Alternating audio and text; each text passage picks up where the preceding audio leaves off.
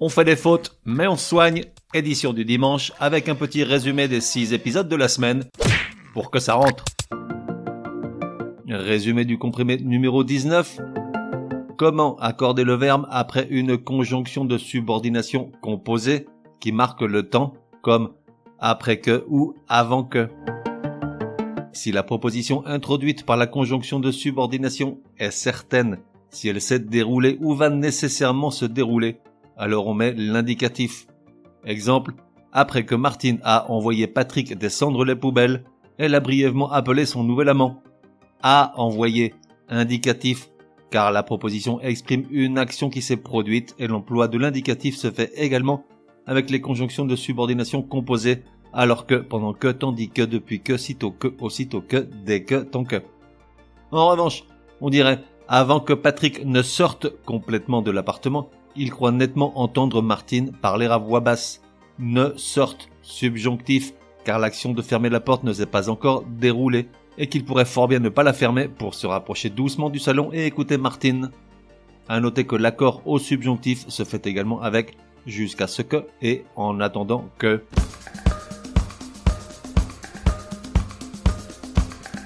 Résumé du comprimé numéro 20. Comment écrire les verbes en ER à la seconde personne du singulier de l'impératif lorsqu'on rajoute les pronoms en, EN et I, Y. On rajoute un S tout bêtement pour que ça fasse plus joli. Et ça a un nom, l'euphonie. Ainsi, on écrit parle-en au lieu de parle-en. Amène-y ta voiture au lieu de amène-y.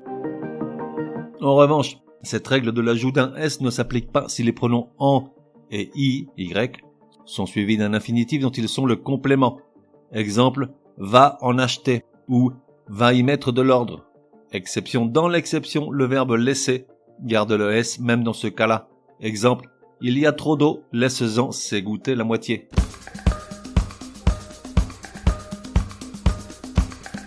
Résumé du comprimé numéro 21. Comment accorder le participe passé ou l'adjectif avec le pronom on, on, singulier ou pluriel Si on se réfère à des personnes ou des groupes de personnes bien identifiés, alors l'adjectif ou le participe passé qui s'y rattache est toujours accordé en genre et en nombre. Exemple, Martine et moi, on est fâchés à mort. Fâché et S car on se réfère à Patrick et Martine.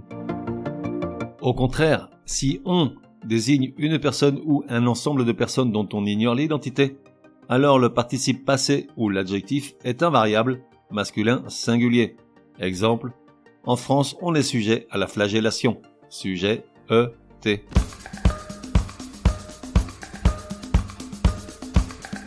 Résumé du comprimé numéro 22. Comment accorder le mot plein selon la forme qu'il prend? Plein peut être un nom commun, masculin.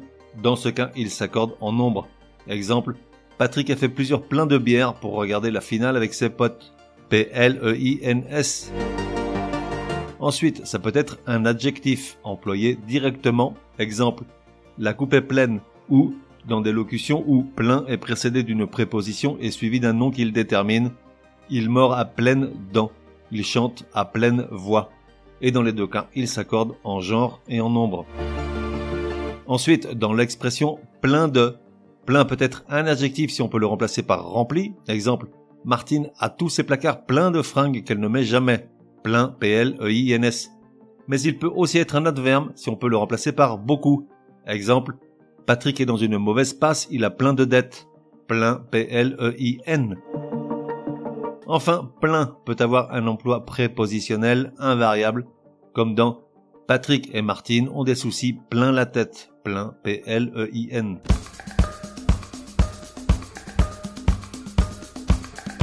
Résumé du comprimé numéro 23.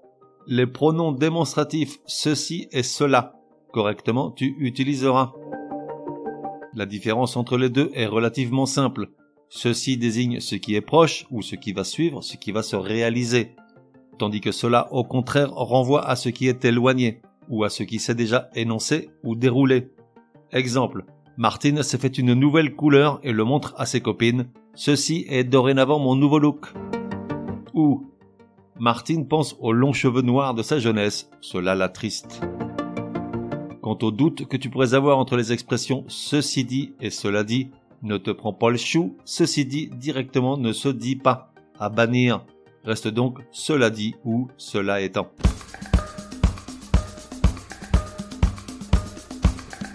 Résumé du comprimé numéro 24. Paronyme vicieux, révision de la définition de mots qui se ressemblent tellement qu'on les utilise souvent à l'envers. Vénéneux et venimeux. Vénéneux est l'organisme ou la substance qui provoque l'empoisonnement. Venimeux est l'animal qui produit du poison, du venin, ou dans un sens figuré, une personne haineuse qui tient des propos méchants remplis de venin. Collision et collusion. Une collision est un heurt, par exemple, entre deux véhicules, tandis qu'une collusion est une entente secrète entre des parties au détriment d'un tiers. Conjoncture et conjecture. Conjoncture est une situation qui résulte d'un ensemble de facteurs définis. Conjecture est une supposition, une hypothèse. Habileté ou habilité.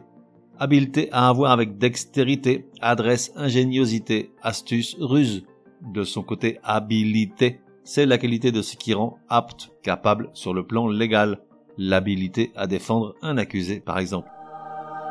On fait des fautes, mais on soigne. Édition du dimanche te donne rendez-vous à partir de demain pour six nouveaux comprimés super fastoches. En attendant, café et à la messe.